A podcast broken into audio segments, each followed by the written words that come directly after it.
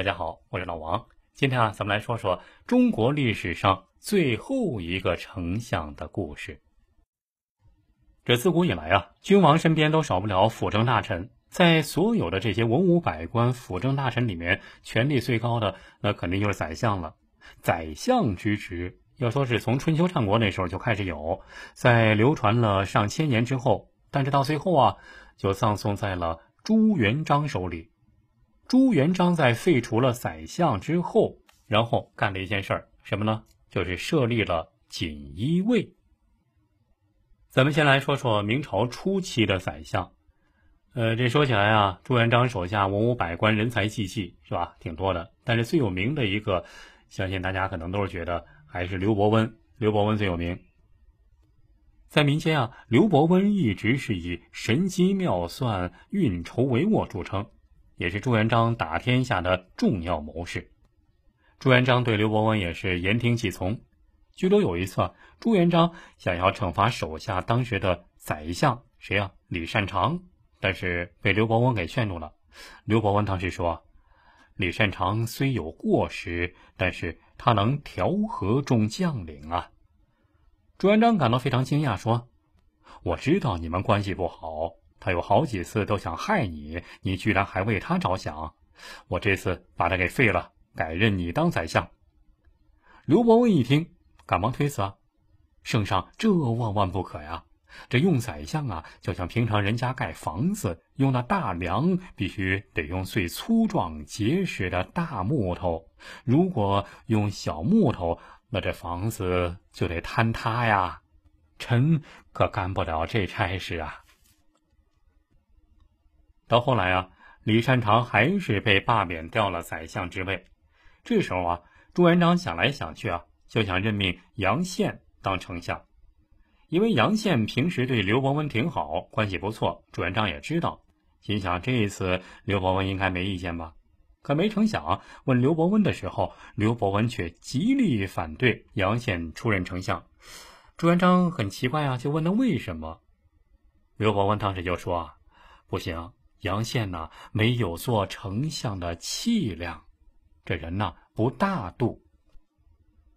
朱元璋一听此话，觉得说的也有道理，是吧？老话说得好，宰相肚子里能撑船嘛，那证明当宰相的人气量得大。这既然他不行，朱元璋就说：“那还有一个人选，汪广洋怎么样？”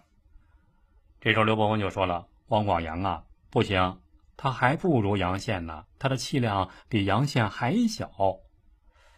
朱元璋想了半天，又说：“那那只有胡惟庸了。胡惟庸怎么样啊？”这一次刘伯温不正面回答了，他就说：“呀，哎，这做丞相啊，就像是赶马车，我担心他会翻车呀。”一听刘伯温这么说，朱元璋脸上有点挂不住了。你刘伯温怎么回事啊？说一个不行，又说一个还不行，这朱元璋这时候就说了：“看来啊，这丞相之位怕是只有先生你最合适啊。”没想到刘伯温这时候啊，还是推辞说：“我不行，这陛下，我一向嫉恶如仇，又缺少处理繁杂事务的耐心，让我当这丞相，恐怕也会辜负皇上您的重托呀。”是啊，刘伯温是不想当，但是有人想当，有人抢着当呢。这个刚才说到这个胡惟庸啊，就一直费尽心力往上爬，最后啊，终于如愿以偿当上了丞相，当上了这个位置。胡惟庸是定远人，和李善长是同乡啊。在李善长的帮助下，在洪武六年，他和汪广洋同时担任右丞相。但是后来啊，这个汪广洋因为出了点错，被贬到了广东。这么一来，胡惟庸就等于说只有他一个人当丞相了，就可以独霸中书省事务，基本上全都是他一个人说了算了。到后来，那绝对是一人之下，万人之上了。朱元璋手底下就是他了。咱们再说一下朱元璋是为什么选了胡惟庸。这简单说一下胡惟庸的历史。明史上说，胡惟庸，定远人，归太祖于河州，受元帅府奏参。这说明啊，胡惟庸虽然很早就跟着朱元璋起事了，但是仅仅是朱元璋身边的小人物，在朱元璋身边啊打杂了几年，然后后来啊当过知县、通判之类的小官啊，充其量啊也就相当于一个这个地区的什么秘书长啊，或者是办公室主任之类的职务。到了建国之后，洪武年间建国之后，在太常寺任职，还是一个副职。从职位上来说啊，仅仅是一个四品官而已，和同期明朝开国的那么多功臣、王公伯侯一起，那根本不是一个层次的。到了洪武三年，胡惟庸官拜中书省参政知事。到了洪武六年七月，凭李善长的推荐，担任右丞相。洪武十年，担任左丞相，位居百官之首。这胡惟庸就是从洪武三年这时候开始发迹的。进入了权力中枢，按照今天理解啊，就有点类似于像国务委员这种职位了。很多人说，胡惟庸之所以升官是李善长的推荐啊，当然这是肯定的。但是最重要的原因还是朱元璋那时候看中了他。朱元璋为什么看中他了呢？呃，首先他在朱元璋身边干过，朱元璋对他很了解，知道胡惟庸这人啊办事干练，善解上意啊，印象深刻。另外啊，还有一个重要原因，就是朱元璋的用人特点。朱元璋没什么文化，所以啊，他从骨子里他不喜欢文人，喜欢什么人呢？喜欢当官的都是这个，呃，吏官吏的吏。所谓这个吏，就是读书未必多，但是办事却很精明，同时也没有受到什么儒家教化束缚的官员。在他看来，像这种。官吏用起来才得心应手啊，完全不会像什么文人大儒那样动不动的给自己提出一堆要求，是吧？像刘伯温也好，李善长也好，都是文人，一句话难伺候。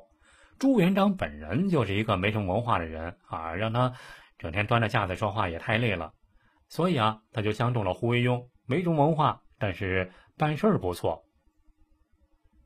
实话实说啊，胡惟庸刚刚开始的时候。朱元璋还是很满意的，这个让他当了丞相，虽然资历很浅吧，但是用起来还是很顺手啊，替朱元璋做了很多他想做的事儿。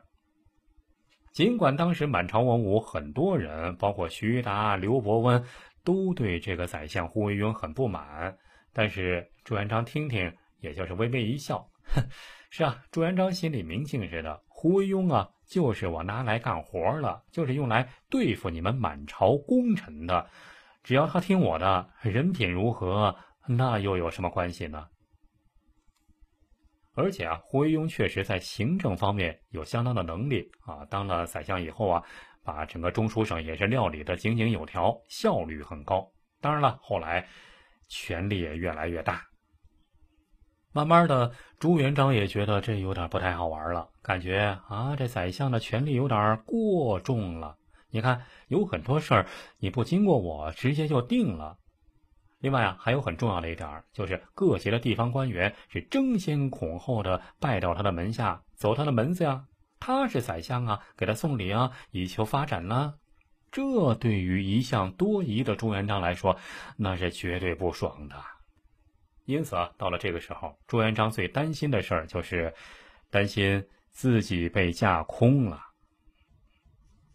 胡惟庸啊，是个精明干练的官僚啊，非常精明干练，遇事呢也是小心谨慎，而且非常善于讨皇帝的欢心。但是随着后来地位的升高，权力的不断扩大，慢慢的也开始变得逐渐的骄横跋扈起来。面对险恶的政坛，聪明的刘伯温虽然及时退隐，但是他在老家的一举一动却仍然受到各方的关注，包括胡惟庸啊，当然也包括朱元璋。出于提防啊，刘伯温在告老还乡的时候，朱元璋没有做丝毫的挽留。为了拉拢，在得知朱元璋生病之后啊，朱元璋呢也需要表示一下关心和慰问。但是不幸的是，这种关心很快就被胡惟庸所利用了。就在朱元璋派出御医探视之后不久，这刘伯温就一命呜呼了。据说呀，他服的药物里面有毒。这个御医是受了胡惟庸的暗中唆使。朱元璋的耳目遍天下呀，刘伯温之死让他心生疑虑，于是决定下决心调查。而此时的胡惟庸身为丞相，是吧？一人之下，万人之上，大权在握，早就开始得意洋洋了。有时候啊，生杀大事根本就不报告朱元璋，就自己就执行了。凡是呈送给皇帝的奏章，先自己先看一遍，然后凡是对自己不利的，就扣下不往上报。一些蝇营狗苟之辈啊，见胡惟庸如此大权在握啊，就纷纷的给他送礼啊，为了获一官半职。胡惟庸是一边笑纳，一边就把这些人视为心腹。就在胡惟庸志得意满之时，一次致命的车祸打乱了他的计划。这有一天啊，胡惟庸的儿子在京城闹市区兜风，飞奔的过程中突然翻车了。当然，明朝那时候也没什么宝马、奔驰，但是人家开的是马车，这马车跑得太快，翻车了。结果一下子，这胡惟庸的儿子从车上掉下来，摔死了。胡惟庸是伤心欲绝呀，就立即下令把驾车的车夫给杀了。朱元璋很快得知这个消息，不由得勃然大怒，命其偿命。胡惟庸赶紧上报皇帝，说愿意出重金补偿车夫的家人，但是遭到了朱元璋的严词拒绝。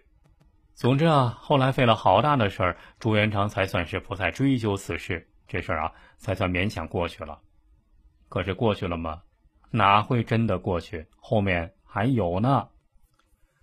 过了没多久，在胡惟庸老家的老宅子的井里啊，据说突然长出了石笋。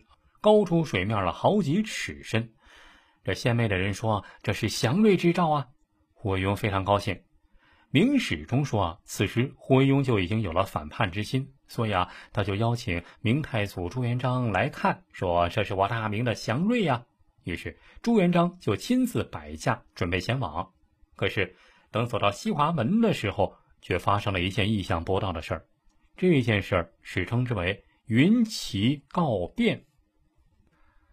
在《明史记事本末》中，把这件事的前因后果说得很清楚。说当时看守西华门的一个太监啊，叫云奇，预先知道了胡惟庸的谋反之事，就拦在朱元璋的马前，不让朱元璋走。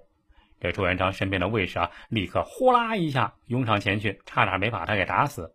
可就是最后啊，云奇就算快死了，还是死死的指着胡惟庸家的方向，就是不肯让路。朱元璋感到事情不妙啊，随即登上皇城，远远的果真就看到胡家的强盗之中都藏着士兵，是刀枪林立。于是朱元璋当即下令把胡惟庸逮捕，当天就给杀了，不给胡惟庸任何申辩的机会。紧接着，胡惟庸案前后审查株连，竟然长达十多年之久，诛杀了三万多人，成为明初一大案。列洪武四大案之首。这胡惟庸真的谋反吗？其实哪有可能啊！这刚才所说的这个，居然也记到史书里面了，真实性简直是微乎其微，是吧？其实啊，朱元璋就是要杀胡惟庸，随便找了一个借口而已啊，说他要谋反。当然了，要杀人总得先扣个大帽子嘛。其实啊，朱元璋要杀胡惟庸并不奇怪。因为胡惟庸从担任右丞相开始，就开始了揽权的生涯。从洪武六年担任右丞相，一直到洪武十三年胡惟庸案案发，整整七年。胡惟庸作为宰相，那权力极大呀，经常他利用手里的权力排除异己，结党营私。更重要的是，有很多大臣上奏的奏折，胡惟庸干脆不请示、不报告，是吧？私自处理，这就犯了朱元璋的大忌了。怎么竟然在我的眼皮底下抢我的权利？这对于权力欲极强的朱元璋来说，那是绝对不能忍受的。但是朱元璋还是忍了，竟然一忍就忍了七年。要知道啊，别人抢他的权利，一般来说他连半年都忍不了，怎么可能能忍七年呢？所以啊，当时官方的说法又是老一套的，什么皇上被奸臣蒙蔽了。过了七年，经过忠臣的提醒，朱元璋一下子醒悟了。哦，原来胡惟庸这家伙一直在骗我。哼，可能吗？当然不可能。朱元璋何许人也？白手起家，人家从一个世代贫农，经过十几年的奋斗，终于当上了皇帝。这么厉害的人，哪能是你说骗就骗，说蒙蔽就能蒙蔽的？如果真的那么好蒙蔽，这皇上轮到让他当吧？权力欲如此之强的朱元璋，竟然容忍胡惟庸专权达七年之久。他呀是在等待时机，他要做一件大事，就是废除宰相。不是说单纯要杀胡惟庸，而是要废除宰相这个职位。因为自古以来啊，皇帝和宰相之间的关系一直都很微妙。宰相作为百官之首。他们虽然名义上是要听皇帝的，但是在实际操作中，这些宰相有很多特权啊，比如这个封伯，什么叫封伯啊？就是皇帝如果做的不对啊，这宰相有权拒绝执行。比如代拟诏书，就是制策制定好了，皇上啊，你只需要盖个章啊，打个招呼就行了。历史上有很多偷懒的皇帝，看到有人替他们把活都干了，那高兴还来不及呢。可是。朱元璋绝对不允许这种情况发生，不管这些人是谁，不管他们干了什么，但凡触及到自己的权利，那就绝对不会轻饶。但毕竟啊，宰相这个职位已经存在了上千年了啊，这根深蒂固，如果贸然废除的话，恐怕会招致大臣们集体反对。所以啊，朱元璋就让这胡惟庸在他眼皮底下就开始敛财。揽权、结党、营私，这就放纵他，直到七年之后，朱元璋觉得时机成熟了，这才一举把他的党羽拿下，并且顺势废除了宰相之位。也有人认为啊，胡惟庸谋反案当然是莫须有的罪名，所列的罪状都是没有依据的。并且说啊，朱元璋制造此案的目的还有一大目的，就是为了铲除隐患，维护皇权。因为朱元璋以这个案件为由头，然后呢就拼命的扩大这个案件的影响，很多地方都牵强附会啊，导致株连的三万多人，包括呃很多开国功臣李善长啊、郑遇春呐啊，还有永嘉侯朱亮祖啊等等等等。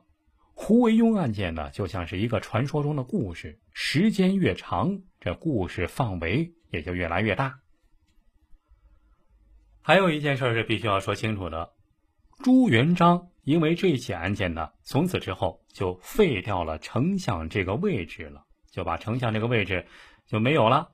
同时啊，立下了重要规矩：一，以后我的子孙不得再立丞相；二。大臣如果有胆敢说再立丞相的，处以极刑。